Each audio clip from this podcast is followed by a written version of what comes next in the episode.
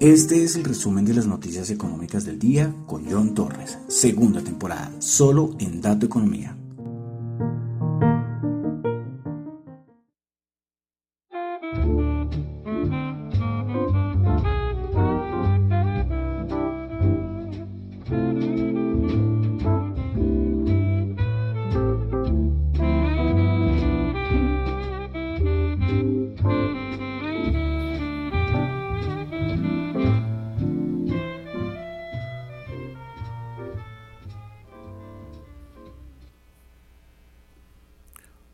Buenas noches a todos. Son las 9.01 de la noche de hoy, jueves 3 de febrero del año 2022.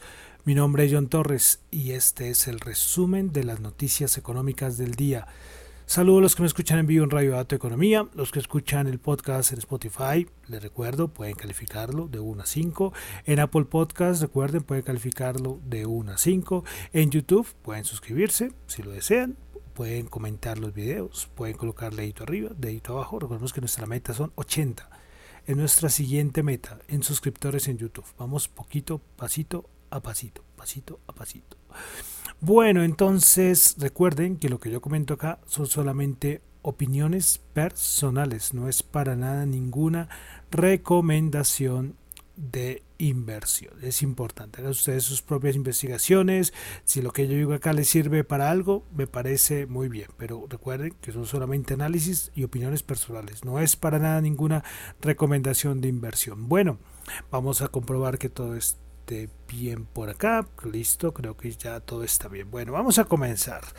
3 de febrero del año 2022. Bueno, comenzamos. Dato de inflación en Corea del Sur, como siempre comenzamos en Asia.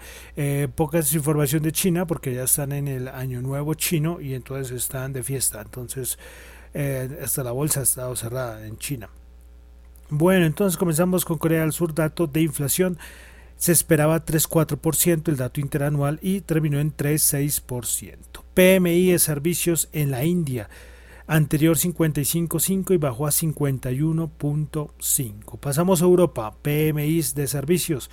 Comenzamos en España, el anterior 55.8 se esperaba 51.5 y saben en cuánto terminó el PMI de servicios, el market en España, 46.6, dato malísimo, malísimo.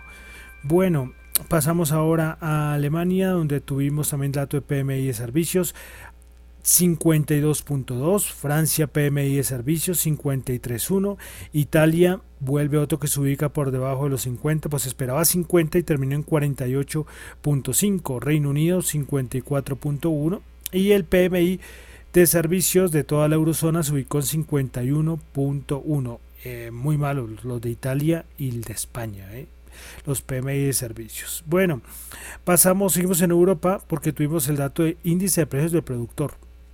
El interanual se esperaba 26.1 y terminó en 26.2 y el anterior había sido 23.7. Una barbaridad estos, estos datos, estos datos. Por eso datos de inflación que no, que no, no bajan porque es que hay muchas empresas que no pueden mantener estos niveles.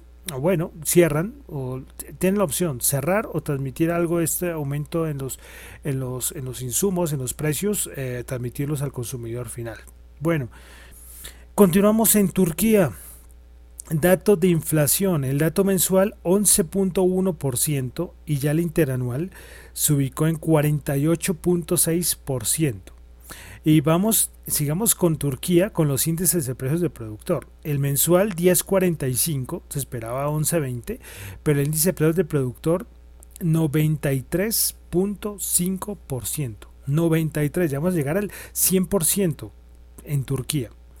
Bueno, precisamente eh, hoy, hoy salió un datico y es que la tasa de inflación interanual de, los, de la Organización para la Cooperación y el Desarrollo Económico, más conocida como la OCDE, la OCDE, eh, pues la tasa de inflación de la OCDE se situó el pasado mes de diciembre en el 6.6% frente al 5.9% anterior. Y esto se supone y esto muestra que es la mayor subida de precios desde julio de 1991. Pero ¿por qué aumentó tanto? Bueno, sabemos que hay muchos países que están presentando niveles de inflación alto.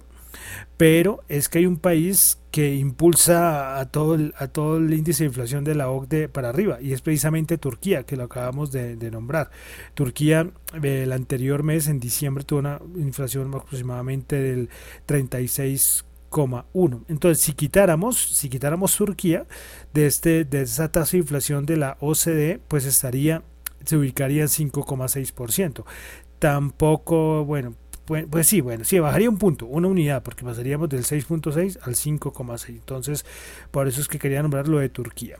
Bueno, continuamos en Europa. Eh, y es que recuerden que hoy teníamos importante cita con los bancos centrales tanto de Inglaterra como el Banco Central Europeo. Bueno, comenzamos con Inglaterra.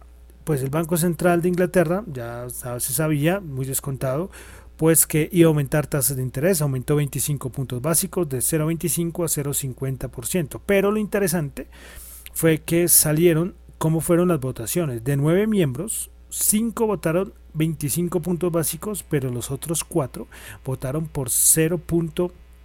Eh, perdón, por 50 puntos básicos. Entonces estuvo bien dividido y 50 puntos básicos querían algunos miembros del Banco de Inglaterra. Y después, al momentito, tuvimos al Banco Central Europeo, que recuerden que ayer con esos datos que hemos tenido tan malos macroeconómicos y especialmente los de la inflación, queríamos saber qué iba a pasar con el Banco Central Europeo el día de hoy. Bueno, las tasas eh, sin cambiar. Salió el comunicado, alguna reducción de compra de esto de los de este plan de ayuda a la pandemia. Bueno, el comunicado normalito, pero después teníamos a Christine Lagarde y dando sus declaraciones. ¿Qué dijo Christine Lagarde? Voy a resaltar unas pocas cosas. Primero, eh, Christine Lagarde dijo que espera que la economía se, economía se recupere con fuerza en el transcurso del año.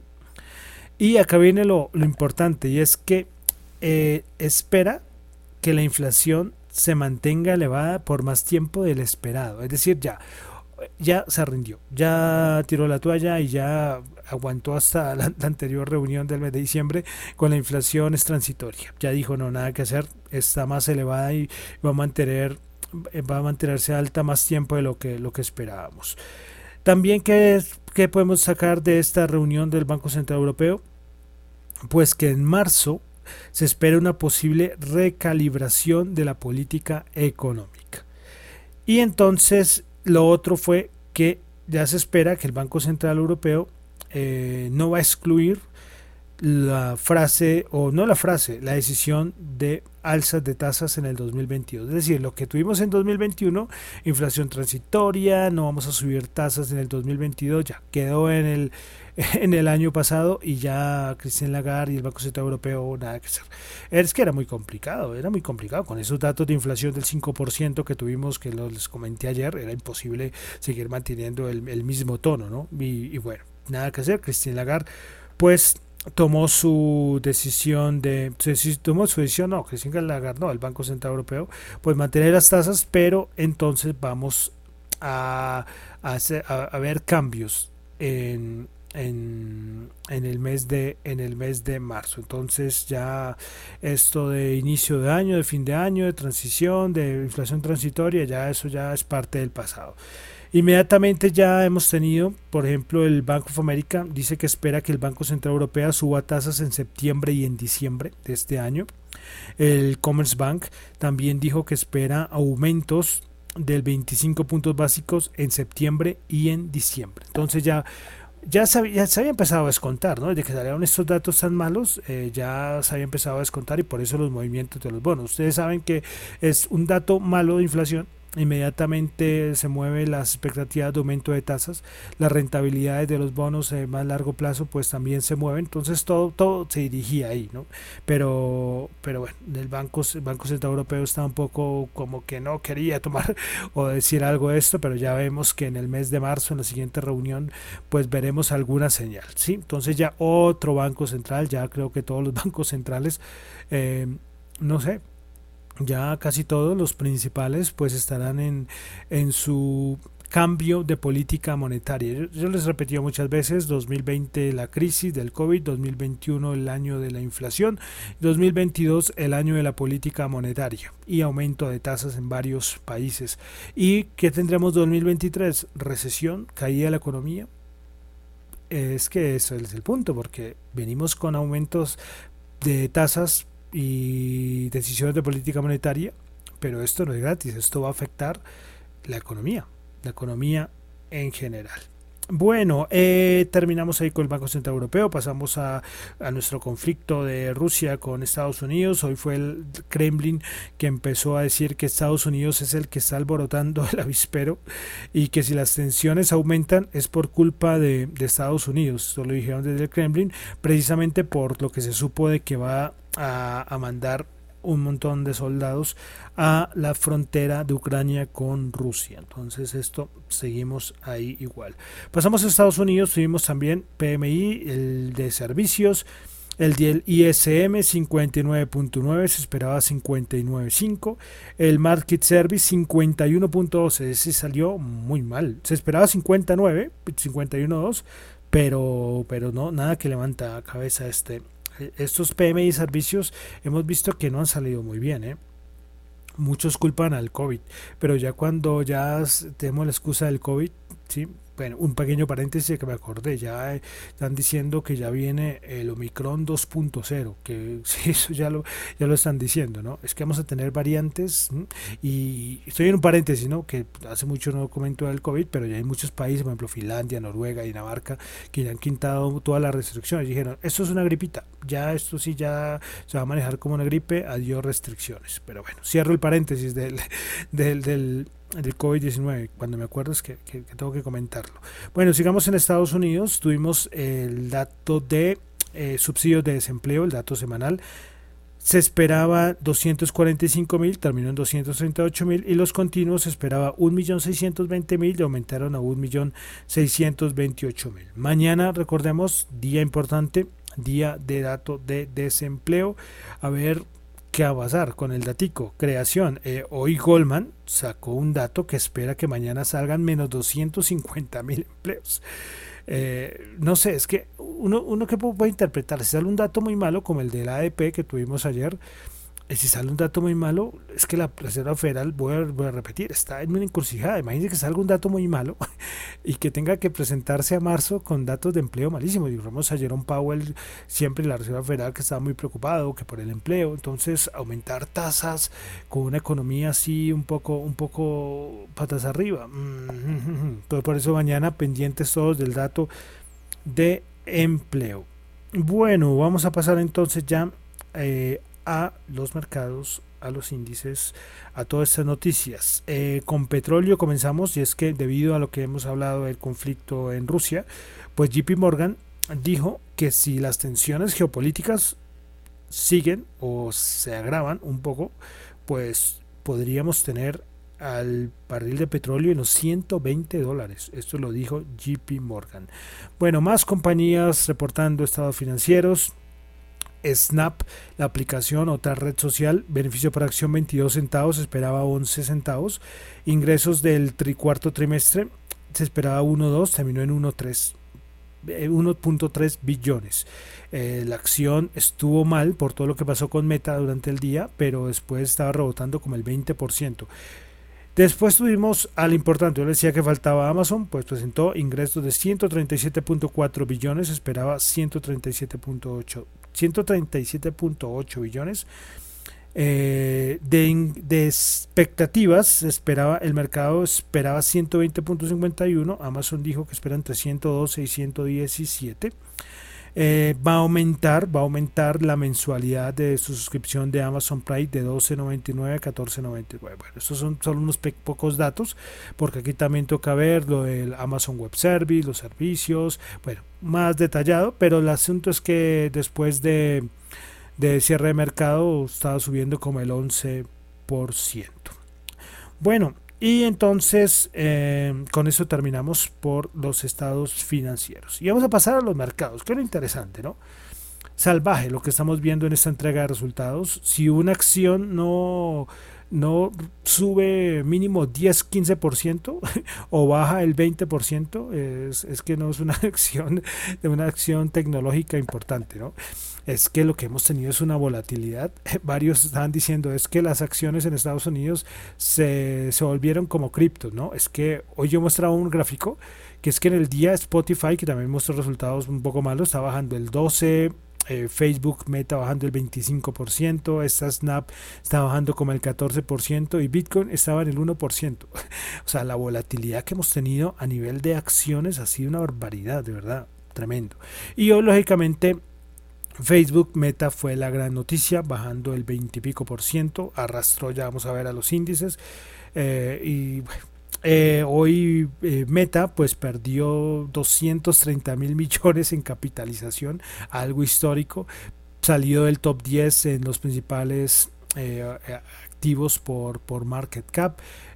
Zuckerberg creo que ya también salió del top 10 de los hombres más millonarios del mundo. Una caída agresiva, durísima.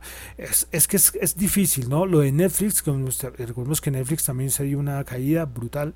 Y es que Netflix y Facebook eh, es diferente a Microsoft, a, Amazon, es otro tipo de tecnológicas, pero en otro tipo de mercados. Precisamente Facebook o Meta decía que es que ahora la competencia es muy grande. La competencia ahora es muy grande. Tenemos a TikTok, que es una, locura, o Pinterest también. Eh, son compañías que son aparte del mismo Snapchat, pero además es que Facebook, Meta, está haciendo un cambio, un cambio total a su negocio. Y es que se está metiendo, recordemos, en el metaverso. Y eso no es fácil, esto no es fácil. Yo lo que digo es que o, triunfa o, no, o quiebra, porque es que es, arriesgado, es muy arriesgado lo, de meta. Entonces, esperar a ver, muchos dicen que es una gran opción de compra, otros dicen que nada, que, que esto se veía venir, bueno, es que es muy difícil, ¿no? O sea, claro, cuando cae, sí, yo lo dije, yo lo dije, claro, sí, pero es que no es fácil, no es fácil esto que está pasando. Mientras que, claro, vemos a Apple, una máquina de ganar dinero tremenda, después del oro, la segunda compañía por market cap, el segundo activo por market cap, es una barbaridad. Eh, Google también haciéndolo muy bien, eh, Amazon de cierta manera también haciéndolo bien, pero hay otras compañías tecnológicas que están haciendo un cambio, el mismo Netflix, es que la competencia, Apple tiene competencia, pues hay otras compañías que sí, que, que, que hombre, que pueden ser competencia, pero es que Apple tiene su propio sistema operativo. ¿sí? Ellos hacen ya sus propios chips. Entonces es, otro, es otra, es otro cuento, es otro cuento. Entonces, ¿Qué está pasando en el mercado? Movimientos durísimos. Eh, volvemos a retomar el cuadrito que no les publiqué ayer, eh, ese cuadrito que es importante, los cuantitativos siguen diciendo que, que, es que hay que tener esos niveles ahí en la mente y que la volatilidad, la volatilidad este año va a estar presente. Yo les he dicho muchas veces, los que en el día a día están haciendo análisis técnico, lo están pasando muy bien. Los que les gusta el intradía, se están se están forrando. sí, porque es que están teniendo es que las volatilidades están mejor dicho, tremendas, tremendas. Y el asunto es que esto tiene pinta que no va a cambiar en los próximos meses.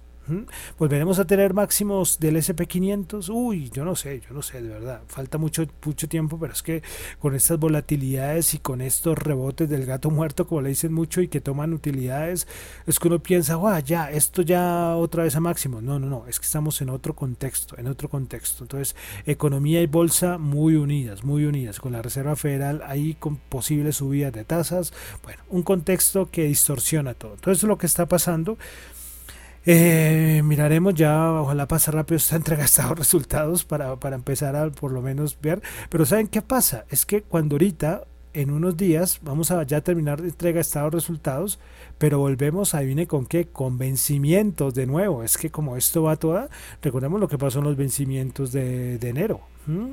Que tuvimos muy movidita, ¿no? Y ahorita volvemos a tener vencimientos. Recordemos que esos son todos los meses, todos los meses. Bueno, entonces vamos a pasar ya a los mercados. A los mercados, a ver, por acá. Ah, sí, es que acá tenía, a ver, Facebook quedó en el puesto 11 hoy. Salió entonces, como les decía, de los principales activos por market cap.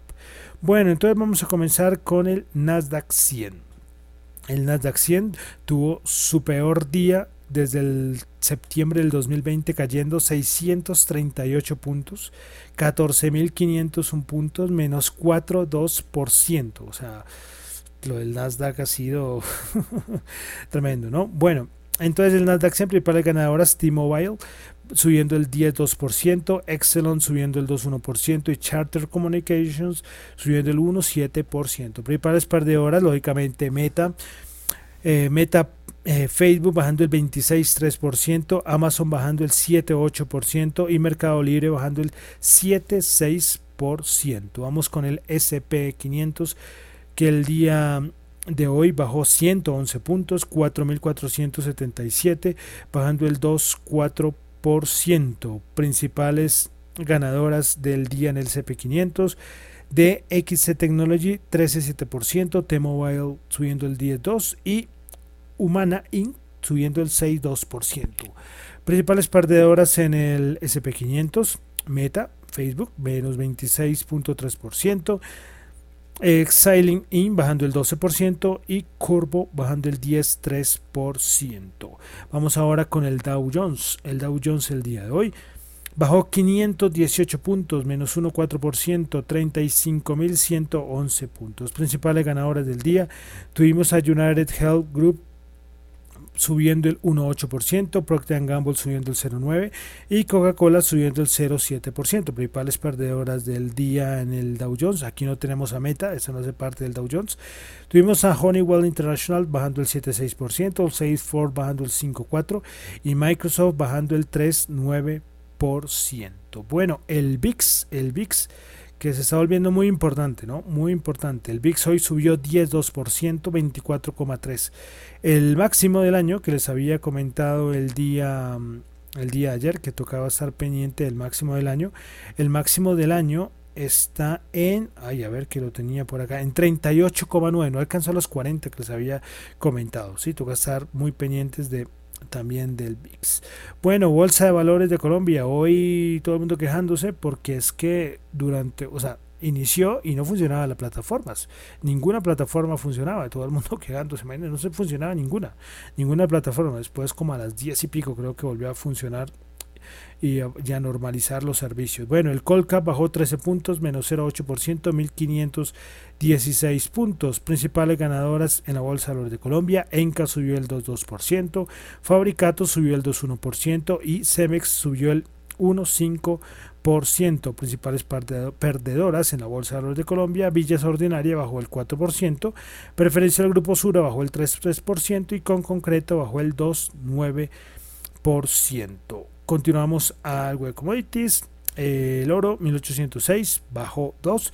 El petróleo, gran protagonista máximos de ¿qué? 8 años creo. El WTI 90.1 subió 2.4 dólares el barril y el Brent 91 subió 1.8. Y voy a hacer un cambio, es que una vez voy a decir el dólar, para que no me quede por allá en una isla.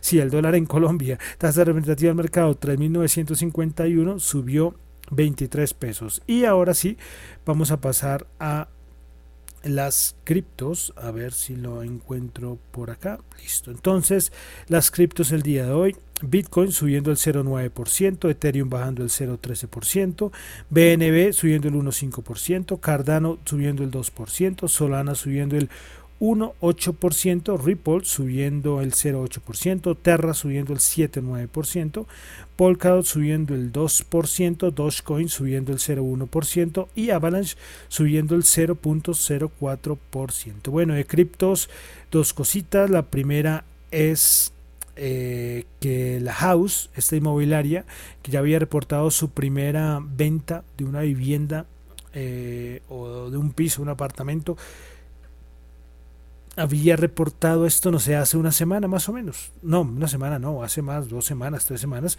Y en México, pues hoy salió la noticia que ya hoy hizo su primera operación en Colombia, que fue en su proyecto inmobiliario en la ciudad de Santa Marta. Entonces ya hizo bien, bien la house, su, primer, su primera transacción aquí en Colombia. Y lo otro fue una noticia muy importante y es que Eh, bueno, recuerda que en el diccionario cripto les ha hablado mucho de que todo este mundo cripto es programación, ¿no? Es programación, es programación, algoritmos, programación, lenguajes de programación. Bueno, entonces, cuando hay falencias eh, y la gente encuentra falencias, claro, puede coger y aprovechar estas falencias en el código para cometer eh, hackeos. Y entonces eso fue lo que pasó. Entonces hubo un hacker que robó 326 millones de dólares al atacar Warhol. ¿Qué era Warhol? Eh, cada blockchain, hay, hay blockchain que son importantes donde se establecen varios proyectos, entonces entre ellas se pueden comunicar. Yo y una charla siempre digo que son como haga cuenta como centros comerciales, ¿no? Son grandes infraestructuras que se pueden comunicar. Entonces, entre esta comunicación, entre un proyecto y otro proyecto, entre Ethereum y Solana, ahí fue donde el hacker encontró la falencia y pues hizo el robo. 326 eh, millones de dólares. ¿Qué tal la, cifra? Es el segundo robo más grande en la historia en la historia de las criptos. A ver si encuentro por acá creo que tenía sí.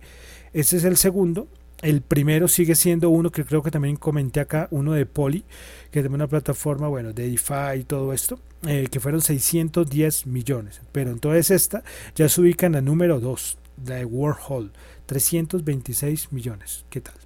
Bueno, y con esto terminamos, tranquilos, hoy en el diccionario cripto, no los quiero mortificar cada rato con el punto de términos y más con, con tanta cosa que, tenemos aquí, un resumen de noticias económicas bastante, bastante tremendo, ¿no? Es que estamos teniendo, y todo se une, ¿eh? todo se une, economía, ustedes analizan bien, todo se une, porque ese mundo de la economía, los mercados están ahí, metiditos, ¿sí? Todo se une, eh, es un gran mercado, ¿no?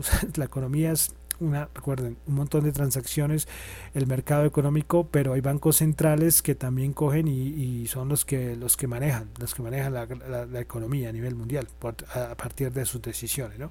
La macro, la micro, todo es lo que comentamos aquí en el resumen de las noticias económicas. Y entonces ya terminamos por el día de hoy el resumen de las noticias económicas. Recuerden que lo que yo comento acá no es para nada ninguna recomendación de inversión lo que yo digo acá son solamente análisis personales. Mi nombre es John Torres, me encuentran en Twitter en la cuenta arroba Chu, en la cuenta arroba Dato Economía y recuerden, en el correo a radiodatoeconomía arroba gmail.com pueden enviar todo el material que quieran, lo que quieran, lo que quieran, que lo importante es que sea aporte para la educación económica y financiera. Eh, cualquier podcast que tengan, cualquier canal de YouTube, todo lo que quieran, hacer su publicidad. Aquí tienen la emisora 24 horas, porque ya estamos 24 horas en Radio Dato Economía. Bueno, y termino con música. Hoy vamos a terminar un poquito ahí moviditos con DJ Tiesto, con Firebeds, con su canción Last Train. Muchísimas gracias.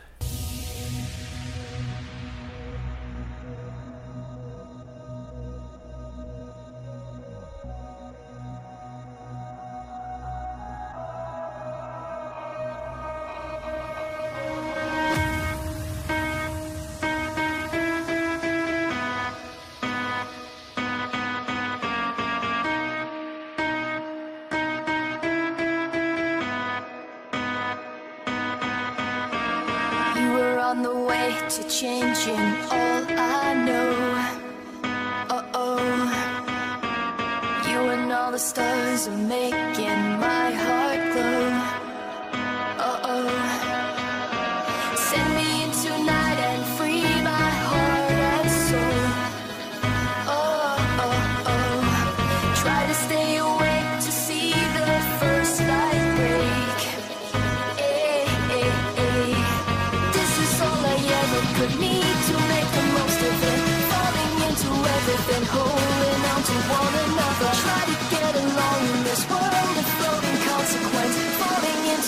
Holding on to one another